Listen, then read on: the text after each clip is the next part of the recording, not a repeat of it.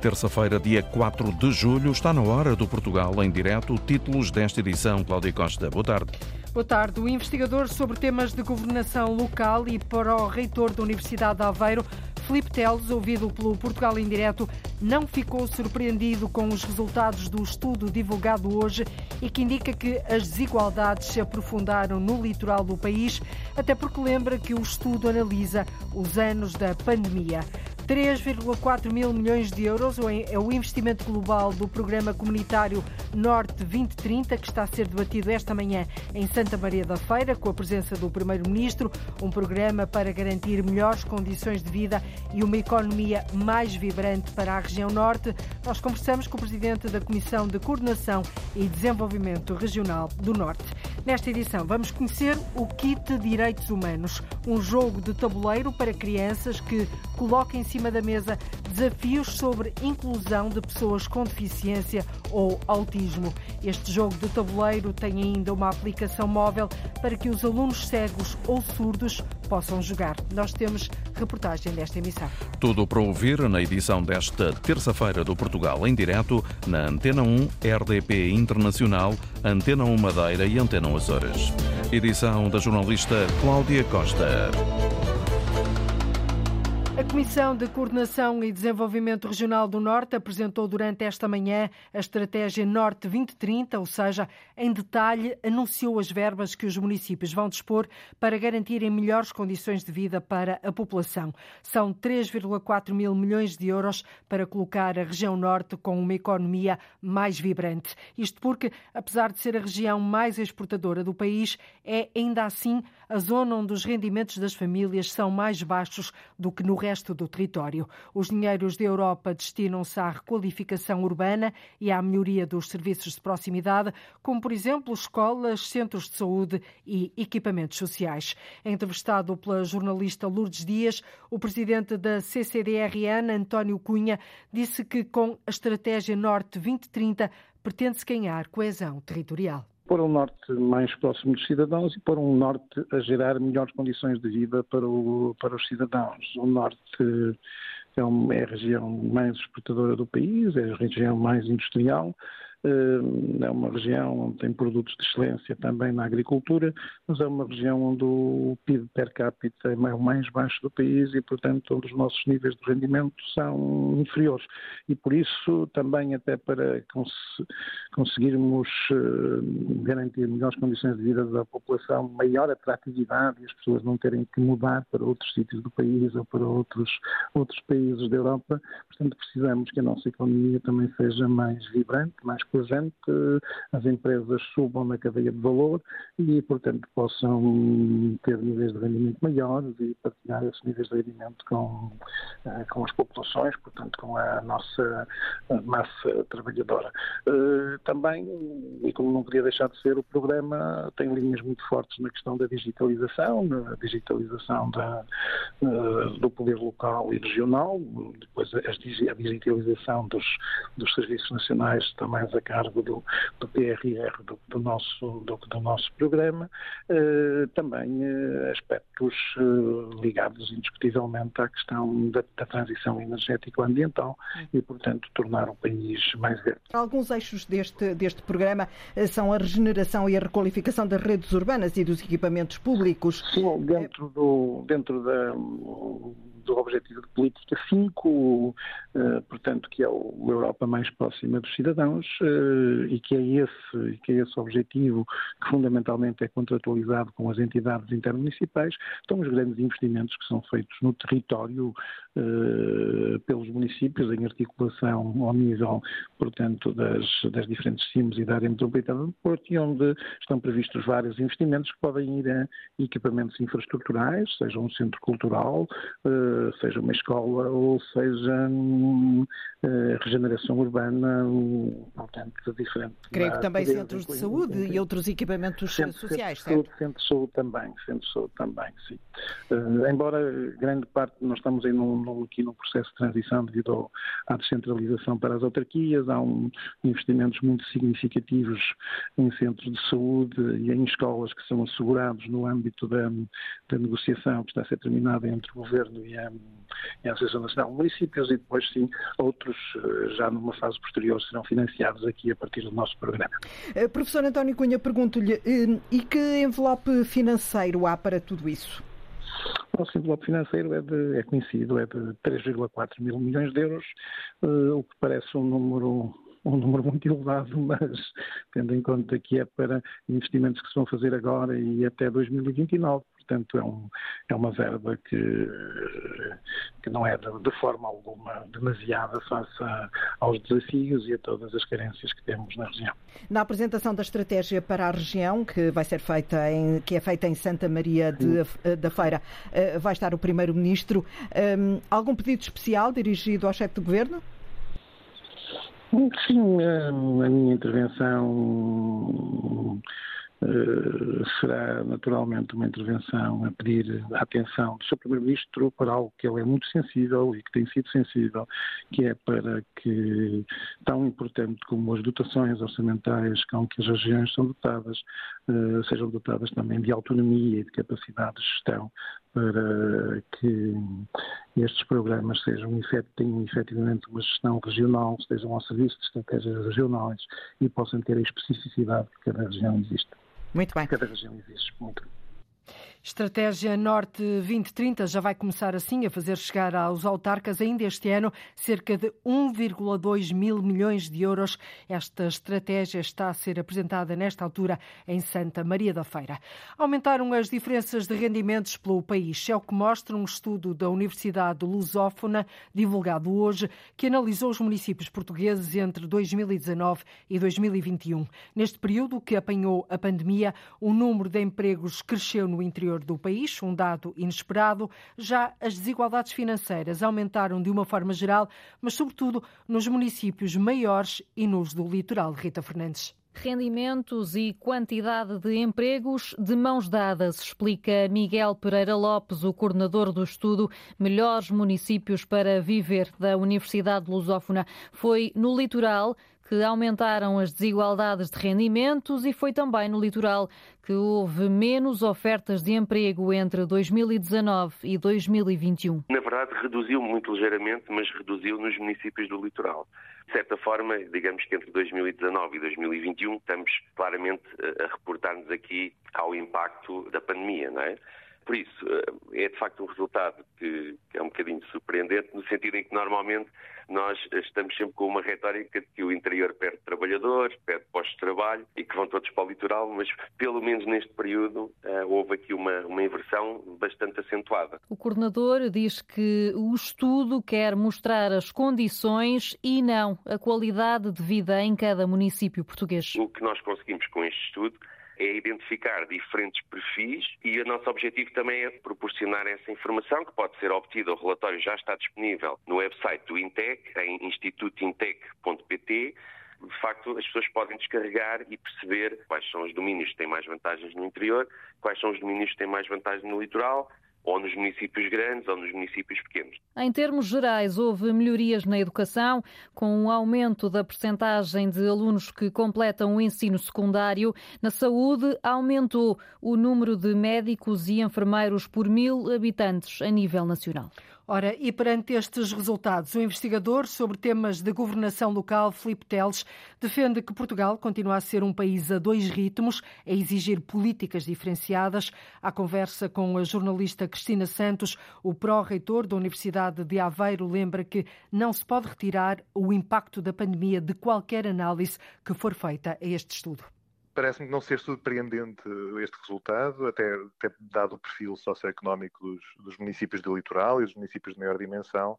Uh, isso tem necessariamente, ou a pandemia tem necessariamente um impacto mais significativo nesses municípios, até porque são municípios onde as atividades ligadas aos serviços, nomeadamente, e até ao turismo, à restauração e outros, onde se sentiu um impacto muito significativo com, com os períodos de designado lockdown, Mas eu devia, devo sublinhar também que isso já está, já é possível verificar no, no, no estudo que está a ser apresentado, é que esta diferença que é importante entre 2019 e 2021 e que diria é essencialmente explicada pela pandemia, uh, entre outros fatores, mas diria que este é o fator mais relevante, uh, a diferença que aparece assinalada e que, e que, tem sido sublinhada entre os municípios de maior dimensão e, e de litoral face aos municípios do interior, não é, segundo os dados do estudo, um, muito. Uh, ela é significativa, mas não é uma diferença uh, abismal. Eu diria, há aqui uma ligeira diferença entre, entre estes rendimentos,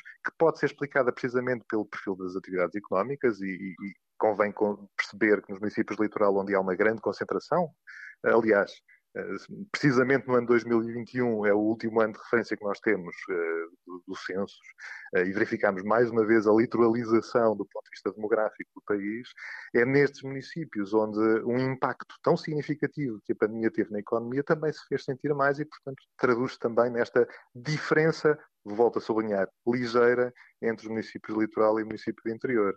Uh, portanto, não, é, não diria que é surpreendente. É importante este estudo neste momento porque nos ajuda a caracterizar melhor o que foi aquele período. Eu diria que se conseguíssemos incluir, e certamente no próximo ano essa informação estará uh, disponível, se o estudo voltar a ser uh, apresentado, que era importante apresentar também os dados de 2022, uh, já um ano de recuperação e então quando conseguirmos uh, incluir também os anos 2023, veremos os efeitos uh, a mais médio prazo deste processo. Estes dados, pela sua experiência, refletem uma alteração estrutural ou são fruto da conjuntura do teletrabalho? há uma dimensão estrutural que é importante reconhecer e eu, eu, diria que com mais dados talvez fosse até importante discutir com mais profundidade e, e digo, uh, refiro nomeadamente a algo que não aparece, pelo menos não tive ainda a oportunidade de verificar neste estudo, que é uh, a diferença uh, de, de, rendimentos, ou seria interessante verificar a variação na diferença de rendimentos entre o litoral e o interior, não apenas a diferença entre o litoral, mas como é que, como é que variaram ao longo do tempo. Ou seja, se se agravaram ou não no litoral, face à, à, mudança também no interior. Isso seria outro dado, mas essa traduz a tal diferença estrutural que tem a ver com aquilo que há pouco eu uh, indiquei como resultado também dos últimos, das últimas duas décadas de censos, que é da litoralização da demografia e da economia portuguesa. É? E, portanto, há aqui uma dimensão estrutural que também se traduz no perfil socioeconómico, nas atividades económicas, no tipo de rendimentos, na qualidade de vida, no acesso aos serviços e por aí adiante, que diferenciam de forma muito significativa o que é a vida nos municípios uh, do litoral e de maior dimensão e aquilo que é a, a qualidade de vida e, a, e os serviços no, no, interior. Por outro lado, há a dimensão conjuntural que é impossível de retirar da análise deste estudo e que tem precisamente a ver com não só o impacto direto da pandemia na atividade económica, mas também o impacto das respostas a essa pandemia, nomeadamente aquela que acabou de referir, que é do teletrabalho, uh, que, também, uh, não, que também é conjuntural, mas que é uma, uma, consequência de uma resposta à pandemia. E, portanto, ambos os aspectos são importantes. Eu diria que a grande discussão importante, que continua sempre a ser tratada de forma muito não diria pouco aprofundada, mas sem grandes consequências, mais sem grandes consequências na, na agenda política portuguesa é da coesão territorial e das grandes diferenças que estamos a sentir entre o que é qualidade de vida, um, dependendo dos indicadores, naturalmente, mas um conjunto de indicadores sobre a vida uh, nos municípios do interior e os municípios do litoral. E essa é cariz estritamente estrutural, uh, ou essencialmente estrutural, e que precisa de, de uma atenção particular por parte das políticas públicas. Em síntese, temos um país diferente ou um país a exigir políticas diferentes? Temos, eu diria, temos um país que é diferente dentro de si mesmo. Uh, e estes números também ajudam a mostrar isso. Uh, um país que é diferente entre o litoral interior, entre os municípios com mais capacidade do ponto de vista dos recursos financeiros, recursos técnicos, recursos humanos, uh, que estão quase todos no litoral. Os dados do censo de 2021 são muito claros, municípios a os únicos municípios que cresceram em termos de população uh, situam-se a menos de 20 km de distância de, uh, do mar, isso, e com, e, com, e, com, várias exceções, e, portanto, várias exceções no litoral, portanto, nem todos os municípios do litoral crescerem, portanto, a grande diferença que nós temos é, no de, é dentro do país, não é, é entre o país de hoje e o país de 2019. Um, o que a pandemia e estes dados revelam é que essa, essa diferença é também notória quando se olha para a qualidade de vida nos municípios, para os serviços que são prestados, para a criação de emprego, para as diferenças nos rendimentos, e isso são tudo tradução de um país que está uh, claramente uh, a dois ritmos e, e, que precisa de uma atenção muito particular. A análise do investigador sobre temas de governação local e pró-reitor da Universidade de Aveiro, Filipe Teles, entrevistado pela jornalista Cristina Santos e a mostrar-se aqui não ter ficado surpreendido com os resultados do estudo divulgado hoje e que indica que as desigualdades se aprofundaram no litoral, até porque lembra que o estudo analisa os anos da pandemia. Todos os mesmos direitos, mas somos todos diferentes ao mesmo tempo. Na sala de aula, a turma do terceiro ano da Escola Básica Lavradio número 2, no Barreiro, espalha-se à volta de uma mesa. E em cima dela, um jogo de tabuleiro com muitos desafios e perguntas sobre a inclusão. Temos seis personagens de cores diferentes. Cores diferentes e pessoas diferentes, não é? Sim. Está tudo pronto, Rita Fernandes, para começar a aprender? Está tudo a posto para aprender alguns conceitos com a ajuda da professora Leonor. A reportagem adiante. A requalificação do IP3 continua a gerar controvérsia. Autarca de Viseu e Governo não estão em sintonia. Fernando Ruas reuniu-se com o Ministro das Infraestruturas, mas no final saiu desolado. João Galamba, o Ministro João Galamba, anunciou que a próxima obra no projeto de duplicação do IP3, uma reivindicação com várias décadas, é o troço entre Viseu e Treixedo. Ora, segundo a autarquia, esta é a pior escolha, Sara Almeida. Desolado é a palavra que melhor descreve o estado de espírito do presidente da Câmara de Viseu, Fernando Ruas. O autarca não compreende a escolha que o ministro das Infraestruturas fez relativamente ao troço do IP3 a ser requalificado. Nós achamos que estamos a ser maltratados. Portanto, eu saí descontente, muito descontente com a forma como o Ministério das Infraestruturas está a ver, digamos, o desenvolvimento de uma das cidades mais pujantes do país é que aquilo que, que nós pedimos aos senhores ministros, nós não queremos nada que venham fazer aquilo que é da nossa responsabilidade. Para isso estamos cá nós. O ministro João Galamba anunciou que a próxima obra no projeto de duplicação do IP3 é o troço entre Viseu e Treixedo. O autarca ficou surpreendido com esta escolha e diz que é a que faz menos falta. O senhor ministro às tantas perguntava-me, penso, um pouco fora de contexto, mas não quer a obra? Eu digo, claro que quero mas também como sou português responsável, quero as obras que sejam as mais as mais necessárias. E a mais necessária, de acordo com Fernando Ruas, é a requalificação do nó de Santa Combadão e Penacova. Deem prioridade a esta parte, a este estrangulamento, que aí é a zona dos acidentes, é essa zona que faz demorar os automobilistas, é uma zona onde apenas há uma estrada, uma por uma, portanto numa zona complicada, o que faz com que uma distância entre, entre as duas maiores cidades do país, eh, do interior, distam apenas pouco mais de 80 km, às vezes faça uma hora e meia, duas horas, não é possível. O autarca insiste no troço entre Santa Combadão e Penacova porque diz que é o que representa maior perigo para quem viaja entre Viseu e Coimbra. E a escolha do Ministro das Infraestruturas deixou o autarca de Viseu e a população do Conselho descontentes. O presidente da Câmara de Mesão Frio, no distrito de Vila Real, aplaude o arranque hoje das obras de reabilitação da Estrada Nacional 108 entre Mesão Frio e a Régua, um investimento de 1,7 milhões de euros. Mas o autarca lamenta que não seja dada prioridade à construção do IC26, que tornaria mais próximas e de mais fácil acessibilidade as cidades de Vila Real e do Porto. Este itinerário é reivindicado por autarcas e populações, também há várias várias décadas, com o argumento de que pode fazer a diferença na vida dos habitantes daquela zona do país. Mas o certo é que a construção, Arlinda Brandão, tem sido sucessivamente adiada. O presidente da Câmara de Mesão Frio não quer ser mal agradecido e diz que é bem-vinda a reabilitação da Estrada Nacional 108 que faz a ligação à Régua. Mas Paulo Silva lembra que há décadas que autarcas e população pedem a construção de uma via alternativa, o IC26, itinerário complementar 26. A obra que para nós é bem-vinda porque a 108 estava muito degradada Agora, a obra fundamental para nós é a ligação, o chamado o IC26, portanto, que já há 40 anos que andamos a reivindicar essa estrada, que é a ligação Marante, Zão Frio, Rego e por aí fora. Portanto, quer dizer, a grande obra que nós ansiamos é essa, porque é essa que vem disputar realmente o desenvolvimento ali da, da, daquela região. E o autarca justifica porquê? Primeiro, em termos de segurança.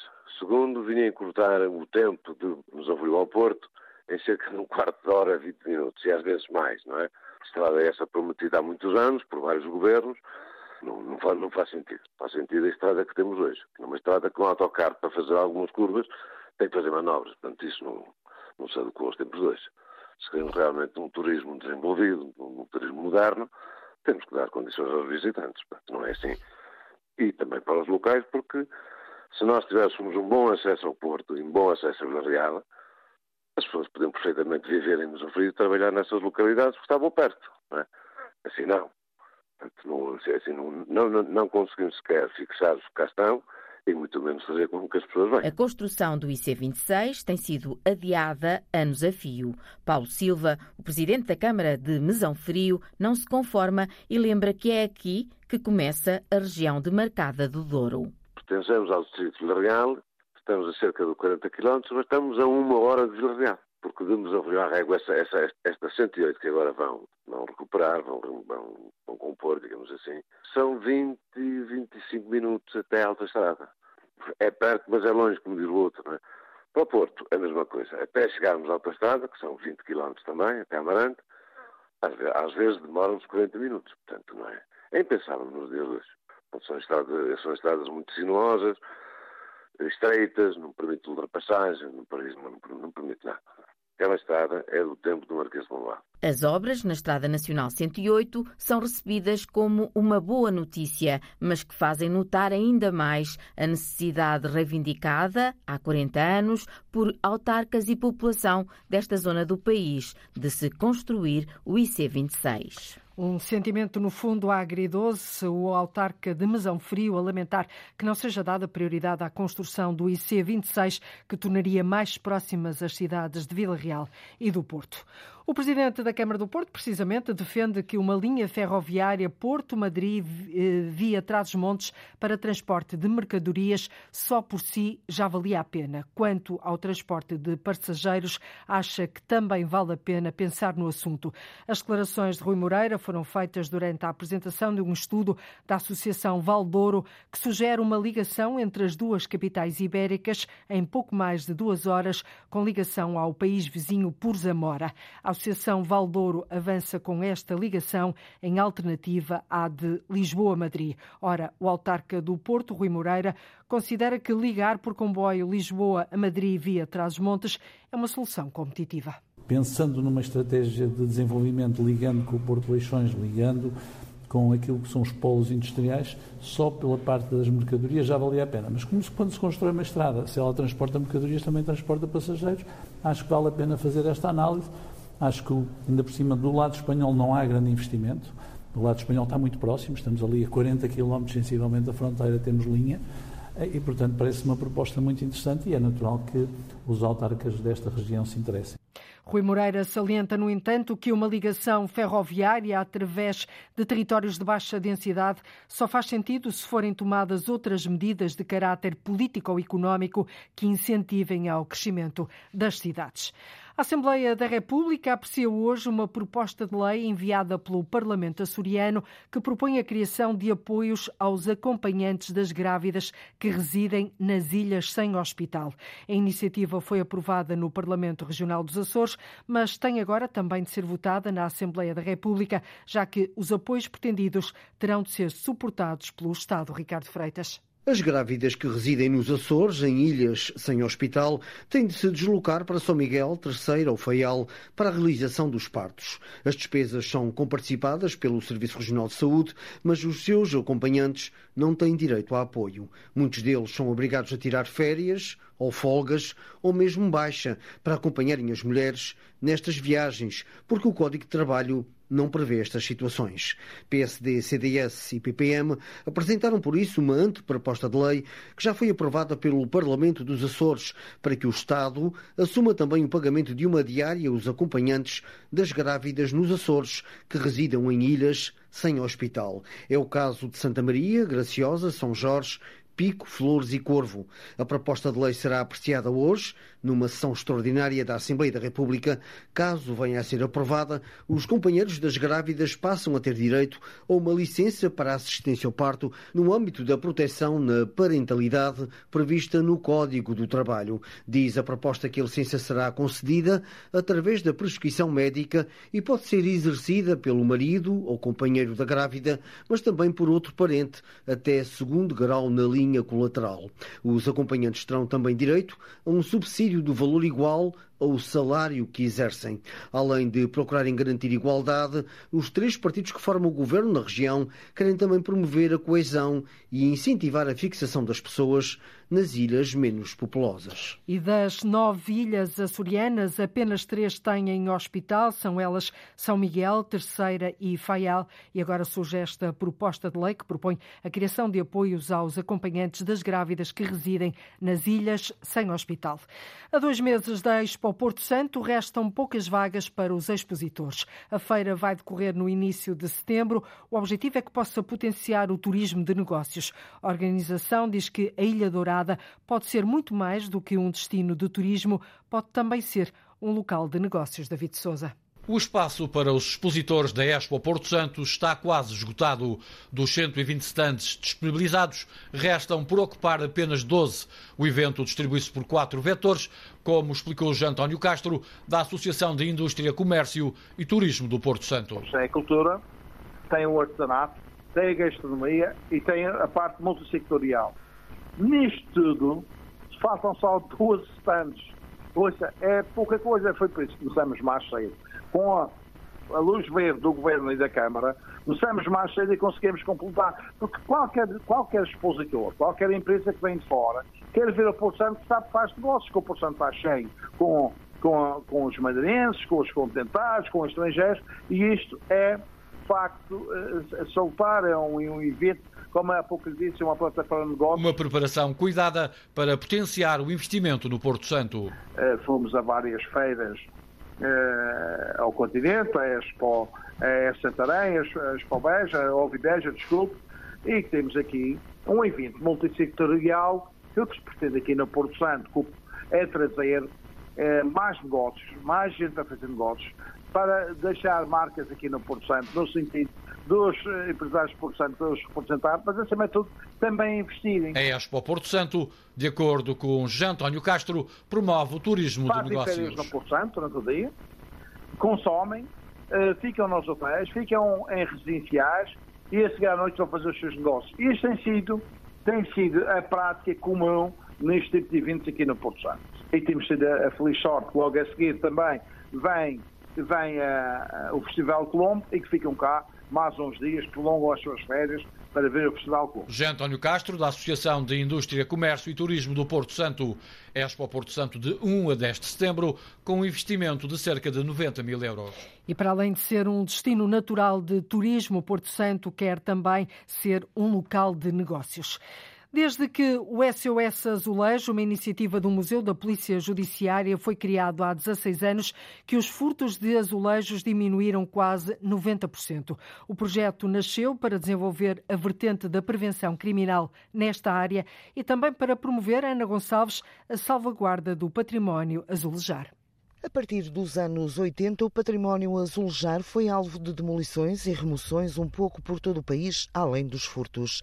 Não havia sensibilização para o assunto, era uma matéria que não era abordada na sociedade nem na academia, e foi neste contexto que surgiu o SOS Azulejo, um projeto com o objetivo de investigar os furtos nesta área e promover a salvaguarda deste património.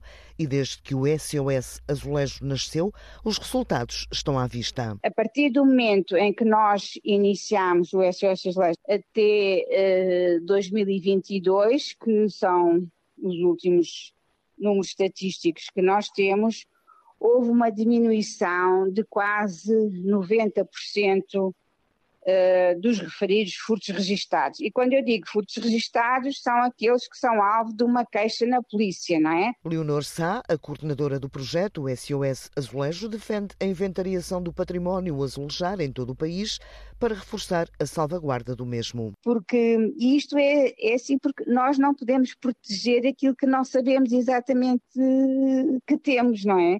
E, portanto, é mesmo a, a medida eh, mais básica, é inventariar uh, o património e nós uh, temos vindo a tentar incentivar os municípios que ainda não têm esse património, são muito esse inventário. O SOS Azulejo arrancou em 2007, mas começou com parcerias seis anos antes. Hoje são oito as entidades envolvidas. Em 2013, o projeto SOS Azulejo foi distinguido com um prémio da União Europeia para o Património Cultural. E desde que este projeto, o SOS Azulejo, foi criado em 2007, já lá vão 16 anos, os furtos de azulejos diminuíram quase 90%. No mês passado, voltou a descer a quantidade de água armazenada em oito bacias hidrográficas, mas subiu em quatro. Os dados foram hoje atualizados pelo Sistema Nacional de Informação dos Recursos Hídricos. A 30 de junho, o armazenamento estava acima da média, menos nas bacias do Sado, no Guadiana, Mira, Arade e Ribeiras do Algarve. De resto, Ribeiras do Algarve é a bacia que armazena menos quantidade de água, ou seja, menos 12%, quando a média é de 70%. Por outro lado, as bacias do Lima, a norte, do Mondego, do Ave e do Cávado aumentaram a quantidade de água em relação ao mês passado. É mais, uma, é mais uma novidade nesta Jornada Mundial da Juventude que começa já no início de agosto. As chamadas famílias caring, que vão cuidar dos voluntários que vão trabalhar. São uma espécie de pais emprestados a quem os jovens podem pedir ajuda para qualquer situação ou simplesmente, Paula Vera, para terem um conforto emocional. Ser caring é cuidar, é acolher, é receber. E foi esse o desafio que nos foi lançado. A típica e conhecida hospitalidade do povo português leva a que vários casais se tornem cuidadores dos voluntários. É o caso de Margarida e Nuno Esteves da Silva. A ideia aqui é criar uma casa, estruturá-la, mas dar também responsabilidade aos próprios voluntários criando de alguma maneira também equipas de limpeza, de pequenos almoços. No fundo, é quase sermos uns pais emprestados destes miúdos todos que vêm a servir quem vem peregrinar a Portugal. Muitos dos voluntários são estrangeiros, mas também há portugueses que vêm de todos os pontos do continente e das ilhas. E milhares deles irão ser distribuídos por escolas, pavilhões ou paróquias. A ideia de ser uma família caring ou cuidadora para os voluntários da jornada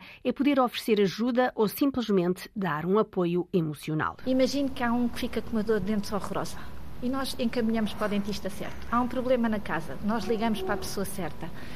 E para além disto, dar-lhes o conforto de ter um pai ou uma mãe que ao fim do dia lhes vão perguntar: então o dia foi bom?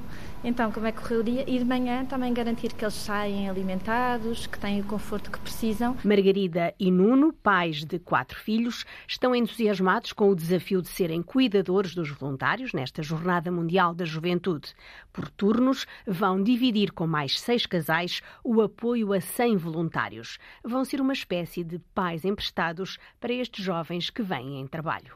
E é mais uma novidade desta Jornada Mundial da Juventude que arranca no início de agosto. Famílias cuidadoras dos voluntários que garantem apoio logístico aos jovens ou apenas uma palavra de conforto. A Câmara de Vimioso investiu mais de um milhão de euros na construção de dois centros de promoção das tradições e dos produtos locais. A ideia, Afonso de Souza, é perpetuar as memórias coletivas do Conselho. São duas infraestruturas que as duas aldeias já precisavam. Aqui em Caçarelhos a questão uh, da feira do pão e também de outras atividades de turismo de natureza. É bom que se saiba que nós temos aqui muitas casas de turismo rural em, em Caçarelhos e, portanto, é importante ter aqui também infraestruturas para que possam servir em primeiro lugar os locais, mas também aqueles que nos visitam. Santulhão, a grande tradição, quer do intrudo, quer do Festival de Música Celta, quer da importância da, da, da, da azeitona santulhana e, portanto, também eh, Santulhão precisava de um espaço que pudesse proporcionar eh, desenvolvimento e a realização deste tipo de atividades que ocorrem ao longo do ano.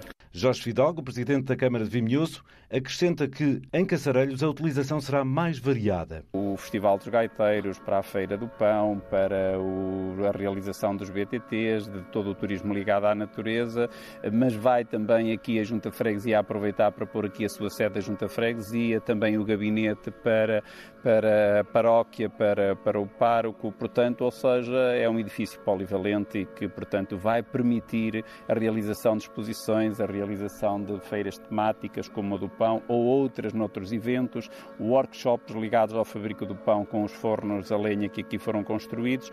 E em Santolhão o azeite e o entrudo serão valorizados. A promoção, da, da, por exemplo, de provas de azeite tem a ver com, com a promoção de todo o que é da, da, da, da Oliveira Santolhana, do Festival de Música Celta, do Intrudo Santolhão, que é um dos intrudos mais característicos do nosso território. Os dois pavilhões custaram cerca de um milhão de euros. As tradições e os produtos locais de Vimioso, a ideia é perpetuar, afinal, as memórias coletivas do Conselho. Já está nas escolas o kit Direitos Humanos, um jogo de tabuleiro para crianças que coloca em cima da mesa desafios sobre inclusão de pessoas com deficiência ou autismo. Foi criado por uma parceria entre o ISCTE, o Instituto Universitário de Lisboa, e a Associação Inovar Autismo de Setúbal. O primeiro jogo foi entregue no Barreiro Rita Fernandes. O que é que te faz lembrar aqui este caminho? Algum jogo que já tenhas jogado? Sim, tipo o jogo da Glória, parece. Há várias casas, não é, Manel? Uhum. Algumas até têm desafios ou perguntas. Temos seis personagens. Sim. De cores diferentes. E pessoas. De cores diferentes e pessoas diferentes, não é? Sim. Temos uma rapariga numa cadeira de rodas, outra de calções. Uma menina de boletas. Na sala de aula, a turma do terceiro ano da Escola Básica Lavradio número 2, no Barreiro, espalha-se à volta de uma mesa. Está tudo a postos para aprender alguns conceitos com a ajuda da professora Leonor. Discriminar alguém. Diga. Uh, dizer que a pessoa fez isso sem ter provas? Não, não é bem. Várias tentativas depois, é com a ajuda do glossário, que também faz parte do kit, que Leonor dá a resposta à turma. Ser tratado de forma injusta, desigual ou não ter as mesmas oportunidades colocar alguém de parte, uhum. tratar de forma diferente. A escola tem cerca de 170 alunos, 10 com necessidades educativas especiais. Nós somos iguais em direitos humanos. Nós temos todos os mesmos direitos, mas somos todos diferentes ao mesmo tempo. Quando é o Google a sala. Exatamente. Às vezes a professora nem precisa de pesquisar. Então, depois existem aqui algumas cartas, que são as cartas do Ministério e as cartas dos desafios. Inês Ribeiro é psicóloga na Inovar Autismo, a associação que existe desde 2016. Se vocês calharem numa dessas casas no tabuleiro, vão ter que responder ou a uma pergunta ou a um desafio, ok? Qual destas afirmações é correta? As pessoas com deficiência não têm forma de construir família, ter emprego ou gerir o seu dinheiro. As pessoas com deficiência têm o direito a tomar decisões importantes para a sua vida, como qualquer outras pessoas. Qual é que vocês acham que está certa? Que está no livro dos direitos das pessoas com deficiência? A B. A B? A B. Vocês concordam? Sim. Vocês podem ir confirmar aqui no manual, não é? Agora, vamos lá ver. Qual é o número da pergunta? À volta da mesa, também a socióloga Soraya Delgado dá uma ajuda com os vários materiais do kit que pode ser pedido pelas escolas através da Inovar Autismo. alguma dificuldade alguma palavra, podemos consultar o seu significado. Então, o que é que diz? Todas as pessoas têm direito à liberdade de escolha. Todas as pessoas devem ser respeitadas e terem a oportunidade de fazerem as suas próprias escolhas de forma independente. Portanto, é a resposta B, não é? Que é o que está aqui, foi o que vocês disseram. Muito bem, boa. Próximo grupo. Reportagem da jornalista Rita Fernandes, que nos mostrou este kit de direitos humanos, um jogo de tabuleiro para crianças que coloca em cima da mesa desafios sobre inclusão de pessoas com deficiência ou autismo. Este jogo tem ainda uma aplicação móvel para que os alunos cegos ou surdos também possam jogar. E hoje, 4 de julho, é dia de Santa Isabel, feriado municipal em Coimbra. Este ano, sem o apoio financeiro da autarquia, já abriu a Feira Popular da cidade dos estudantes. São milhares de pessoas que todas as noites, Joaquim Reis, rumam à Praça da Canção. Venham se divertir connosco, Enquanto no Carrossel se anuncia uma nova viagem, milhares de pessoas circulam pela Feira Popular de Coimbra em busca de diversão. Organizada pela União de Freguesias de Santa Clara e Castelo Viegas, a feira não teve este ano o apoio da Câmara Municipal, ao contrário do que aconteceu em 2021 com 50 mil euros ou o ano passado com 15 mil, com a contrapartida de entradas gratuitas. A autarquia limita-se este ano a oferecer o espetáculo do cantor Toy nesta terça-feira, 4 de julho, dia da cidade. Para José Simão, presidente da União de Freguesias, esta é uma oferta que sabe pouco. Este ano não houve nada. Demos o Toy e que ficamos gratos por isso. Gostaria de ter tido um apoio da autarquia de Coimbra? Gostaria, ficava muito contente. Eu sei que o Presidente da Câmara está em situação financeira à Câmara muito difícil. Mas se 2 ou 3 ou 4 milhões é gasto noutras festas, eu pergunto quanto é que custa as festas da cidade. E nós temos aqui uma cidade dentro da cidade. Quantas pessoas é que têm frequentado a feira aqui por noite? Olha, isto tem 3 hectares. 10 mil pessoas é o normal. Da roda gigante e carrinhos de choque às tasquinhas, passando pelos expositores de coletividades, segundo Bertília Simão, responsável pela organização, esta é uma feira com um pouco de tudo. Temos desde os mais infantis aos familiares e temos a parte dos radicais, temos tasquinhas com gastronomia variada, do mais tradicional sardinha assada, os pequenos petiscos feitos pelas nossas associações, ao mais uh, moderno, como por exemplo as francinhas vegetarianas. A feira não se esgota aí. Temos a parte do artesanato, temos a parte uh, comercial, também temos espetáculos que vão desde a música popular ao rock. As nossas cabeças de cartaz é o Toy, no dia da cidade. Vamos ter também os Nemans e os Super Squad. Há dias que vão ser pagos? Apenas três dias, são os dias dos cabeças de cartaz. Por entre as atrações, António e Maria de Lourdes cumprem a tradição familiar. É um hábito em geral, gostamos de vir à Feira Popular. E a senhora já andou em alguma não, coisa? Não, com esta idade não me sinto com coragem. Para João, Regina e Arménio, vários são os motivos para feirar. É, por causa do, do neto, já para crianças mais, né? Vir à feira, é praxe, todos os anos, vir à feira. Vou andar na roda gigante, vou andar em todo. Ricardo e Milene trazem os filhotes, um petis e a mana ligeiramente mais velha, para uma noite em família. Por causa dos meninos, para passearmos e passar um bocadinho da noite. Estás a gostar? Sim, muitas coisas. Vou andar neste e vou-me embora. E tu? Já andaste? Eu estava aí pois, claro que sim. O pai a assistir a isto tudo? O pai paga, portanto tem que vir à feira pagar. Com um orçamento na casa dos 150 mil euros, a Feira Popular de Coimbra convida à diversão na Praça da Canção até ao próximo dia 16 de julho. Todo mundo gosta, todo mundo se. Mais uma ficha, mais uma voltinha à Feira Popular de Coimbra. Este ano não contou com o apoio da autarquia. São 3 hectares de pura diversão, como ouvimos. Hoje é feriado municipal de Coimbra, 4 de julho, dia de Santa Isabel. É tudo por hoje. Fechamos mais uma volta pelo país. Voltamos amanhã a ligar o território de uma ponta à outra. Ligamos o norte e o sul, já sabe o slogan de cor. Ligamos o norte e o sul, o litoral, o interior, o continente e as ilhas.